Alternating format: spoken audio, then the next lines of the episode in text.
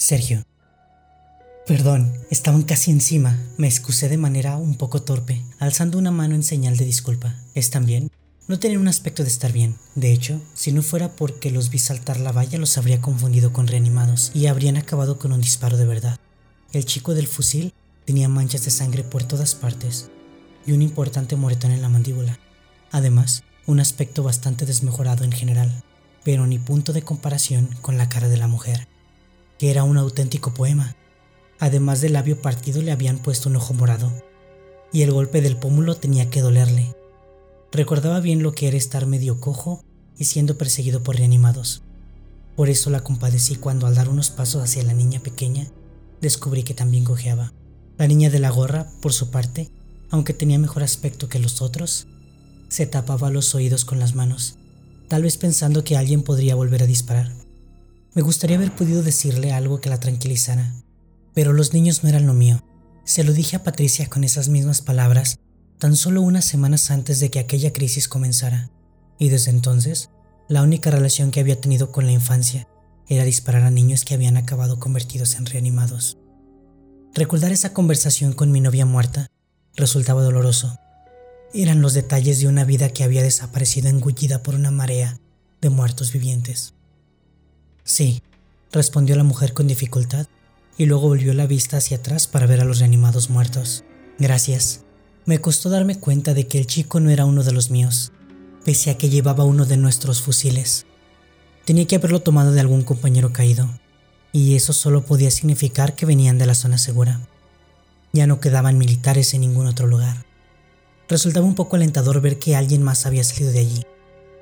Aunque si no llegó a estar yo para detener a sus perseguidores, no lo hubieran contado. Aquellos reanimados se les estaban echando encima y no parecían en condiciones de aguantar la persecución mucho más tiempo. La verdad es que estaba mejor antes de que nos dispararas, protestó el chico que resoplaba mientras se ponía en pie. Ya deberías haberte dado cuenta de que no les he disparado a ustedes, Respondí y me acerqué hacia ellos para tomar del suelo el fusil. Voy a necesitar que me des esto también. Metido en una mochila a su espalda, tenía algo como un pico, y hoy estaba escarmentado después de lo que le ocurrió a Franz sobre ese tipo de armas. No muy contento, estiró la mano hacia atrás, extrajo el arma y me la tendió. Se trataba de un simple piolet de escalada, pero estaba manchada de sangre seca, de modo que yo supuse que ya lo había utilizado para matar a algún reanimado o esperaba que algún reanimado. Aunque iba preparado y alerta por si a alguno se le ocurría atacarme, ninguno de los tres parecía tener interés en buscar pelea con un soldado. Por ese motivo, no me quité el uniforme cuando Sandra me lo ofreció. Aunque estuviera mojado y oliera terrible, un uniforme imponía respeto y autoridad. Estaba convencido de que no habrían dejado que los desarmara tan fácilmente alguien vestido de civil. Lo primero que hice con el segundo fusil fue comprobar la munición que le quedaba. Como el cargador seguía lleno, deduje que no llegaron a disparar con él. Lo más probable era que lo tomaran para sentirse seguros, pero al no saber utilizarlo, no se atrevieron ni a intentarlo. Que todavía llevara el seguro puesto avalaba mi teoría. Al tocar la culata, noté que había salpicado en ella algunas gotas de sangre, aunque no era capaz de determinar si del propio muchacho, que era quien portaba el fusil, o de otra persona. ¿De dónde has tomado uno de estos? Le pregunté tras echármelo a la espalda junto al mío. De nuevo fue él quien contestó. La mujer se limitó a tranquilizar a la niña, que parecía ser su hija. No le hemos robado ni nada, exclamó de inmediato. Lo encontró en el suelo y lo tomé para...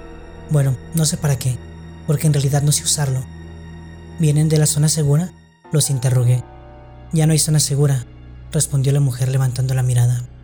Su tono sombrío no dejaba lugar a dudas de que decía la verdad. Mientras contestaba la pregunta, sujetaba la cabeza de su hija entre las manos, con la intención de apartar de su vista la pila de cadáveres que dejé tras la valla. Pensé que, si hubiera sido así de cuidadoso con Dani en su momento, no me odiaría tanto. Pero ya lo dije antes, los niños no son lo mío. Los zombies entraron, arrasaron con todo, intervino el chico, respirando aún con dificultad. Apreté los labios en un gesto de preocupación. Que la zona segura hubiera caído del todo era lo que temía al escuchar la explosión. No es que fuera un nuevo miedo en verdad. Desde que supe que los muertos vivientes entraron, había tenido que se produjera ese desenlace. Pero verlo materializado era muy distinto. A veces odiaba tener razón. No tienes nada que temer por esa parte, añadió fulminándome con la mirada. ¿Ya no van a venir por ti? Por mí, repliqué sin entender qué intentaba decirme. Por desertar, aclaró con un desdén nada disimulado. La mujer le lanzó una mirada de espanto. Ella tenía suficiente sentido común como para darse cuenta de que acusar a un desertor, a la persona que estaba armada y enfrente de ti, que además te acaba de salvar la vida, no era una idea muy sensata ni muy agradecida.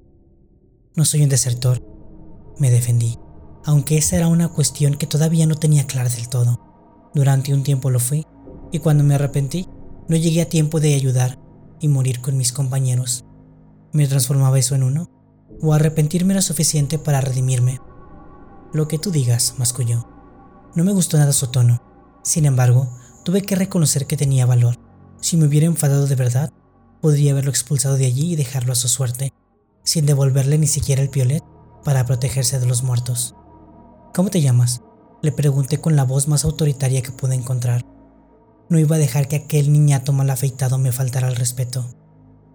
Carlos, contestó desafiante. Era demasiado engreído para su propio bien pero ¿quién no lo ha sido a su edad? Por su aspecto tenía más de 15 años, pero menos de 20. En el fondo apenas parecía un niño. Pues mira, Carlos, da la casualidad de que tenía una misión fuera de la zona segura. Los muertos se comieron a toda mi unidad, y para cuando pude volver días después, ya la habían invadido. Y aún así, tuve tiempo de salvar a dos personas y traerlas conmigo. Le espeté. Y la verdad a medias, me sirvió como si lo hubiera tenido ensayada y sirvió además para callarle la boca. De hecho, durante unos segundos nadie dijo nada, hasta que la niña comenzó a gimotear. Por favor, ¿podemos pasar dentro? pidió la mujer casi suplicando. Aquí no estamos a salvo y hace frío. No había reanimados a la vista, pero no se sabía cuándo podría aparecer alguno, y más cuando tuve que abrir fuego. El eco de los disparos se podía escuchar a un kilómetro a la redonda con facilidad, incluso a más distancia, así que era mejor desaparecer de la vista antes de que alguno de esos seres decidiera hacernos una visita. De acuerdo, accedí bajando el arma del todo. No parecían peligrosos. Carlos era un hablador pero inofensivo, y no había nada más inofensivo que una mujer con su hija pequeña en brazos. Una vez desarmados, poco tenía que temer de ellos. Pero me quedo con las armas de momento, les dije. Si tenía algo que objetar, Carlos tuvo el buen juicio de callarse y seguirme al interior de la casa en silencio. Como la mujer cojeaba y él no estaba en condiciones de ayudar a nadie, tuve que ser yo quien le hiciera de bastón. En cuanto se incorporó, le agarré del brazo y me lo pasé por encima de los hombros para que pudiera caminar sin tener que hacer fuerza en el pie herido. Me llamo Sergio, por cierto. Me presenté mientras la niña miraba cómo ayudaba a su madre. Ella le llevaba tomada de la mano libre y no parecía que fuera a soltarla ni aunque la vida se le fuera en ello. ¿Es tu hija? Sí, contestó mientras daba pequeños saltitos para avanzar. Se llama Susie, de Susana. ¿Y yo, Laura? ¿Nos viste llegar? preguntó Carlos de repente. Vimos una luz. Pensamos que era una señal para que nos acercáramos. No fue una señal. Fue un accidente. Un afortunado accidente. Después de todo. Dani estaba jugando con la linterna. ¿Dani? Ya les dije que había dos más. Sandra, una chica ciega de tu edad, más o menos, y su hermano pequeño, Dani. Tiene unos 10 años. Están dentro, esperando. ¿Vienen de la zona segura también? ¿Saben si ha salido alguien más de ahí? Preguntó con preocupación, pero tuve que negar con la cabeza. Ustedes dos son los únicos que hemos visto hasta ahora. Supe que esa respuesta no era la que esperaba en cuanto le vi la cara. ¿Se había convertido? en la viva imagen del abatimiento. Tenía familia allí dentro.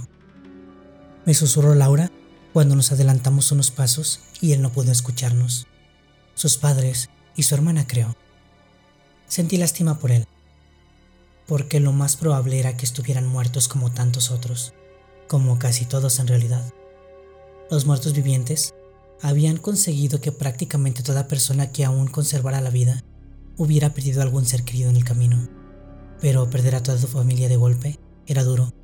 Yo lo sabía muy bien. Cuando nos dijeron que la zona segura de Madrid cayó, tuve que dar por muertos a mis padres y a mi hermano. y hacía tan solo un día había descubierto que mi novia, que era lo único que me quedaba, también estaba muerta. Al mencionar a la hermana de Carlos, recordé otra hermana que también se encontraba en la zona segura y en la que para mi vergüenza había pensado muy poco, la de Javi. Todavía tenía la cadena y la cruz de oro que prometí darle en el bolsillo delantero del uniforme. Sin embargo, aquella promesa ya no tenía importancia cuando su hermana debía estar tan muerta como él. Los niños huérfanos estaban todos en el colegio, y el colegio fue el primero en que los reanimados atacaron. Solo había visto a aquella chiquilla una vez, ya en la zona segura, y apenas me acordaba de su cara. Mientras yo llevaba a Fran a la muerte por el cadáver reanimado de mi novia, la pobre chica estaba sola y finalmente murió sola. Tendría que hacer algo con el colgante para honrar su memoria, pero ya lo pensaría más adelante. Los vivos tenían prioridad sobre los que ya estaban muertos. A paso lento, terminamos llegando a la casa, donde Sandra y Dani nos esperaban, y cuando entramos, parecían estar preparándose para huir. Las presentaciones fueron apáticas y escuetas. Carlos y Laura miraron a Sandra y a su hermano con curiosidad, mientras que Dani los miró a los dos con recelo, y Sandra sencillamente no podía mirar a nadie. Después, Carlos más que sentarse dejó caerse en el polvoriento sofá que nadie más quería usar, mientras que Laura y su hija lo hicieron en las sillas de la mesa. Los recién llegados mostraban ciertamente un aspecto lamentable, y además de agotados, se encontraban heridos. No solo era que Laura cojeara, Carlos tenía sangre reseca sobre una herida en la cabeza, y ambos lucían moretones por toda la cara. Parecía como si hubieran salido de la zona segura, abriéndose paso a golpes. ¿Están heridos? No los han mordido, ¿verdad? Les pregunté mientras que ella apoyaba su pierna dolorida en la única silla que quedaba libre. No, me aseguró Carlos desde el sofá, pero salvo eso, creo que nos ha pasado de todo. ¿De qué es esa herida? Insistí haciéndole un gesto con la cabeza hacia el corte que tenía en la frente. No parecía un mordisco, pero nunca se sabía. No tiene buen aspecto. Tuvimos un accidente de auto, contestó Laura, mientras la niña, ni corta ni perezosa, se recolgó la gorra tomó de la mesa la media galleta que me había sobrado y empezó a comérsela. Más bien de autobús, puntualizó Carlos, que puso la pequeña mochila que llevaba en la espalda sobre sus piernas y comenzó a abrirla. Con las prisas no me acordé de mirar dentro de ella, y eso fue un error importante cuando allí dentro podría llevar cualquier cosa. Con disimulo, llevé la mano hacia mi arma, preparado para usarla, y sacaba de ella algo que pudiera ser peligroso. Pero solo extrajo un botellín de agua el cual destapó y bebió ajeno a mi desconfianza inicial. De inmediato aparté la mano del fusil, antes de que alguien advirtiera mi innecesaria maniobra. Sin embargo, al mirar a Dani, este me devolvió una mirada tan seria que no sabía qué pensar. ¿Quieren? Dijo Carlos ofreciendo el botellín. Al final todos bebimos un trago. Era agua mineral. No la había rellenado, aunque al destaparla allí mismo yo me di cuenta de eso. Esta agua no es de la zona segura. ¿verdad? Le pregunté intrigado por su procedencia.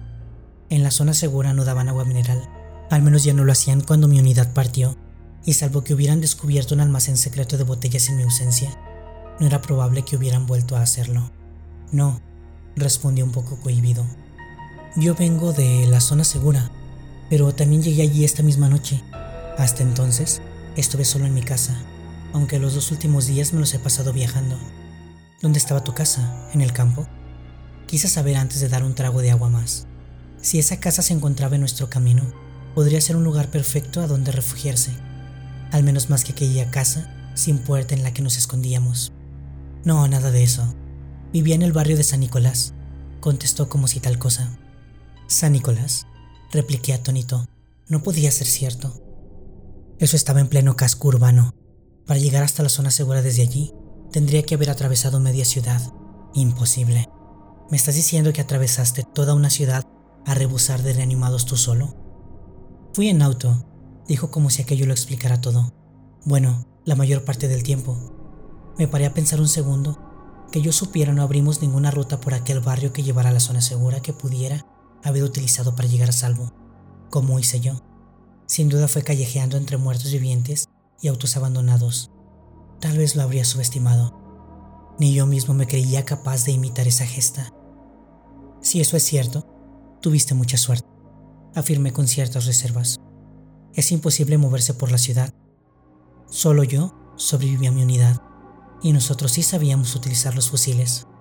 Mira mi DNI si no me crees, mira dónde vivo, contestó a la defensiva al captar mi incredulidad. Yo estuve allí.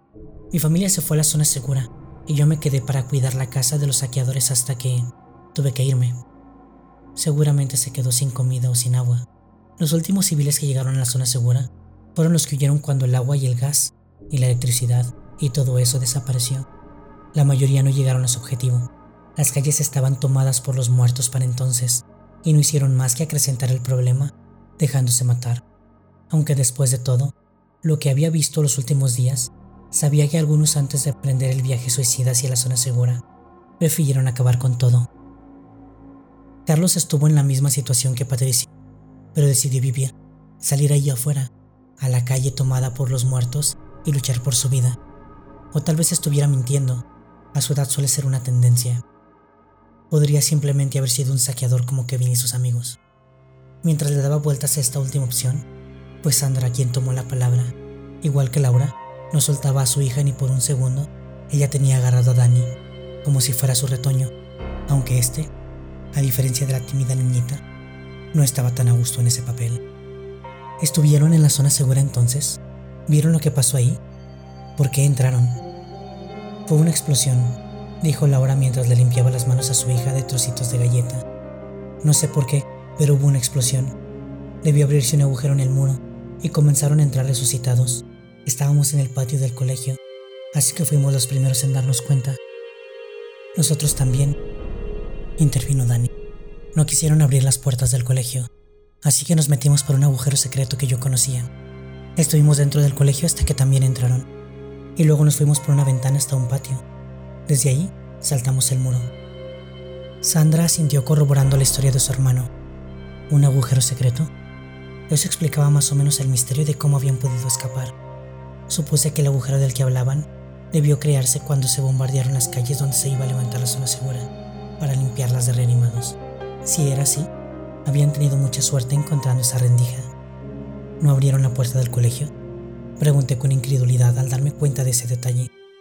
Una canallada semejante no parecía propia de nuestros oficiales, al menos no de todos.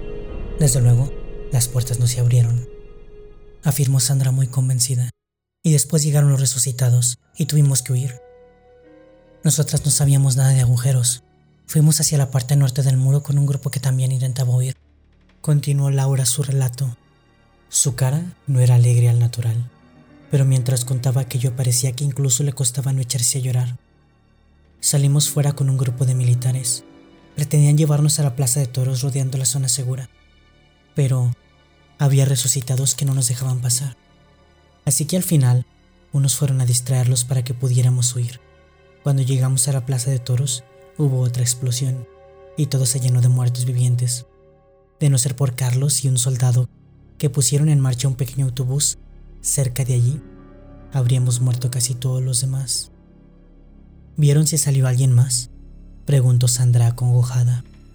Nuestros padres estaban entre los civiles reclutados para ayudar a los militares con la horda de muertos vivientes. Lo siento, cariño, pero no creo que nadie más saliera de allí, contestó Laura. Dani la miró frunciendo el ceño, como si con aquellas palabras hubiera pretendido hacerles daño. Y Sandra, al igual que ella, luchó por no echarse a llorar. Hasta Carlos parecía alterado, y durante un instante todos guardamos silencio. Volví la vista hacia la ventana del comedor para tenerla vigilada.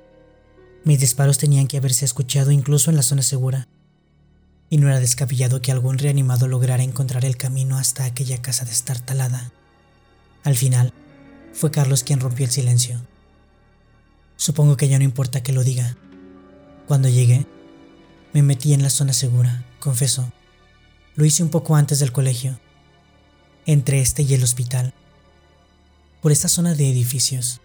Estando ahí, escuché la explosión y esperé. Luego comenzaron a llegar zombies y huí hacia el estadio. Pero creo que también entraron ahí. Sé que rodearon la plaza de toros. El soldado que iba con nosotros y yo nos quedamos sobre el muro hasta que sucedió la segunda explosión. Y luego llegaron zombies de todas partes. Entonces bajamos e intentamos salir de aquel infierno, tomando un minibús estacionado por ahí cerca. Así nos encontramos con Laura y la niña. ¿Y el soldado que iba con ustedes? Les pregunté sin apartar la vista de la ventana.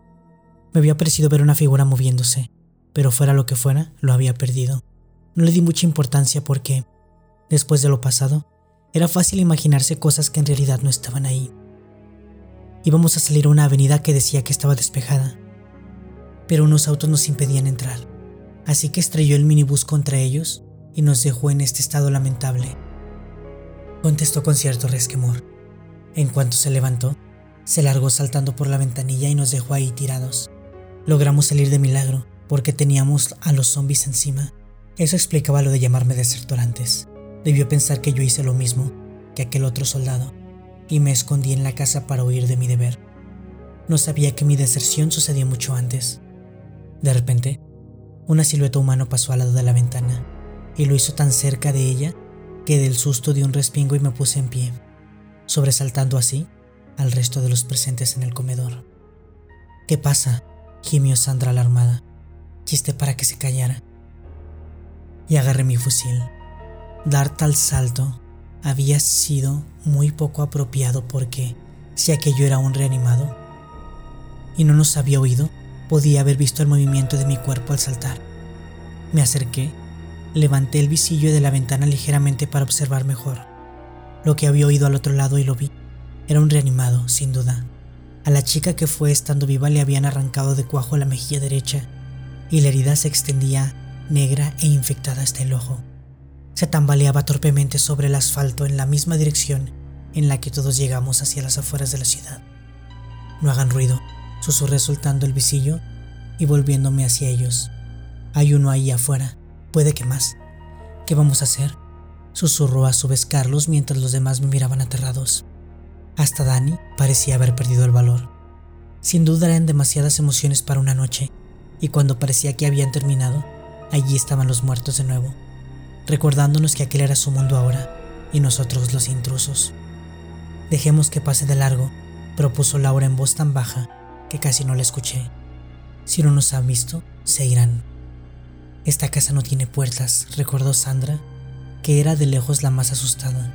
No la podía culpar por ello. Su intuición tenía que ser la más aterradora al no poder ver. Pero tiene razón, me dije y lamenté no haber movido la alacena contra el agujero cuando tuve la oportunidad. Lo pasé por alto, y en ese momento ya era imposible, porque el ruido de mover un mueble tan grande atraería a la reanimada y a sus posibles compañeros. Deberíamos irnos ahora, que aún podemos, exclamó Carlos bajando aún más la voz. He visto un auto allí fuera, y si podemos arrancarlo. El coche es nuestro, le dije al tiempo que me descolgaba el fusil del hombro. Si hay que irse, lo haremos en él pero no vamos a movernos hasta saber que hay allá afuera. Voy a echar un vistazo. Me dirigí hacia la puerta cuando Carlos me agarró del brazo y me detuvo. Déjame el piolet, por si las moscas, me pidió.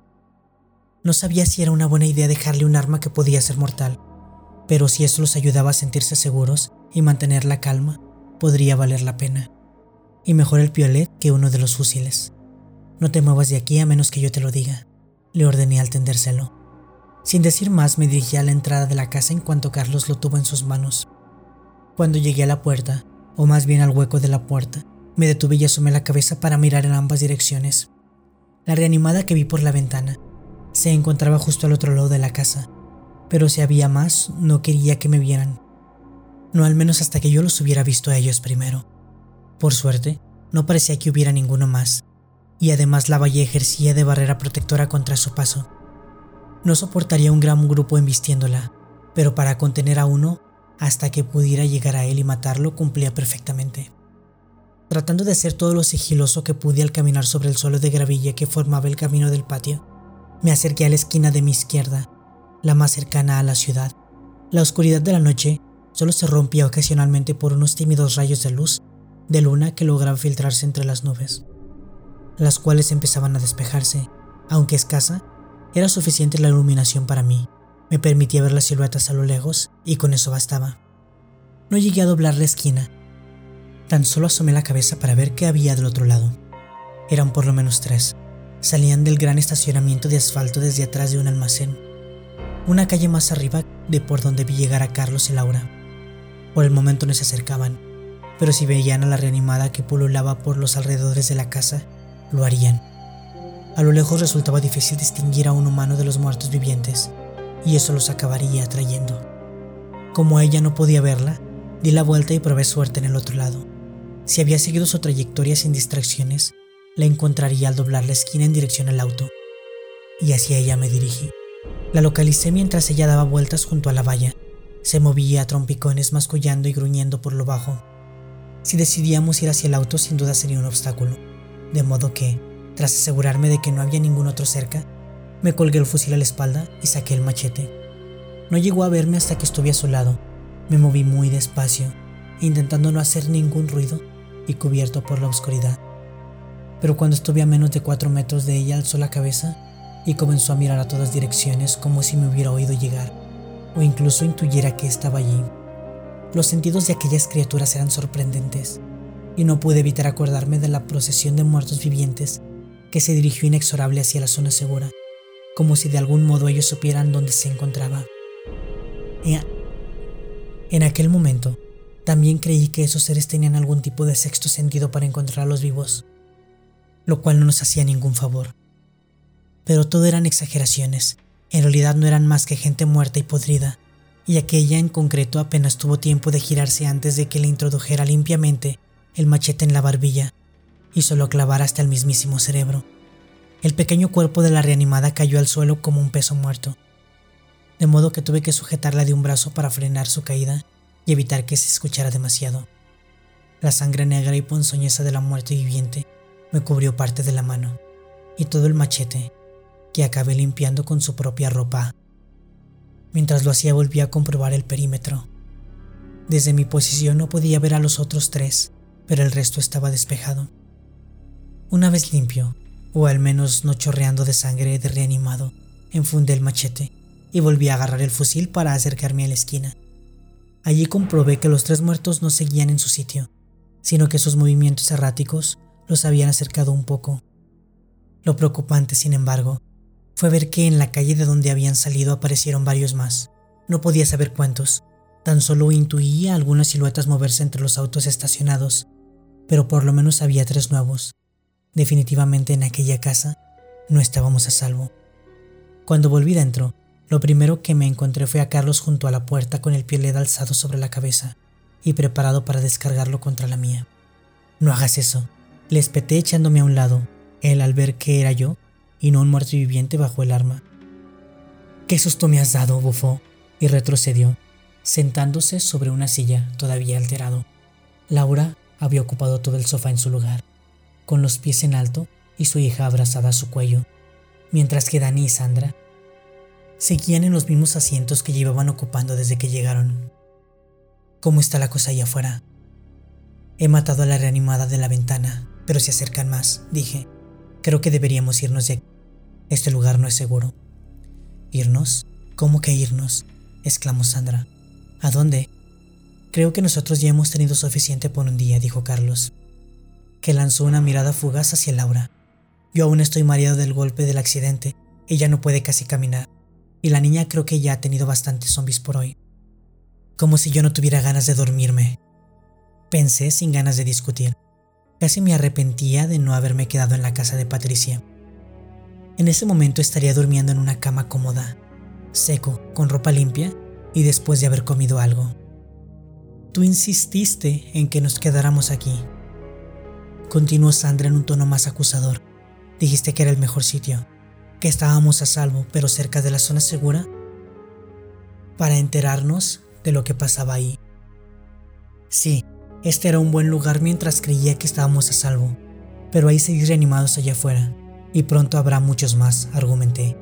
Ya no es seguro. Y Carlos y Laura nos han traído la noticia de que no hay más zona segura de la que recibir noticias. Podrían llegar más supervivientes que necesitarán ayuda como nosotros, dijo Laura. Repito que este lugar no es seguro. No podíamos perder el tiempo con esas discusiones sin sentido. Si vienen más supervivientes, que lo dudo, no servirá de nada si los reanimados han entrado aquí. ¿Cuándo va a venir papá? preguntó Susie, que levantó la cabeza para mirar a su madre. La pregunta me desconcertó, porque Laura no había mencionado nada de un marido. aunque podía ser un ex marido en realidad.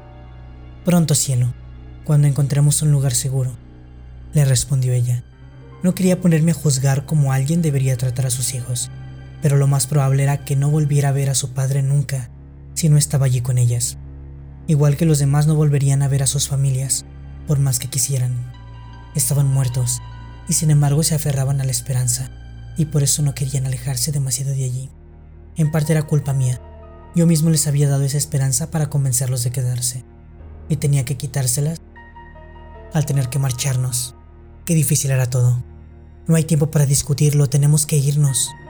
Si no nos comerán los muertos vivientes, repetí una vez más. ¿A dónde vamos a ir? Dani habló por primera vez desde que había vuelto, y su pregunta fue la única que realmente debía considerar. Hay muchas casas de campo por aquí, alguna de estas tras una valla alta o con un muro, y en la que podamos meternos, contesté. Y en ese momento me acordé de Fran. Si hubiera estado allí, todo habría sido mucho más fácil. Cuidar de cinco personas entre dos era pan comido, y podría abierto cualquier casa que necesitáramos. Pero en lugar de eso, murió por culpa de un maldito y ahora este se podía en el garage de la casa de mi novia. Espera, exclamó Carlos, que agarró su mochila del suelo y comenzó a registrar uno de los bolsillos exteriores. De él comenzó a sacar manojos de llaves, que fue depositando sobre la mesa hasta que por fin encontró el que estaba buscando. Mis tíos tienen una casa de campo pasando Puente Tocinos, en el llano de Brujas.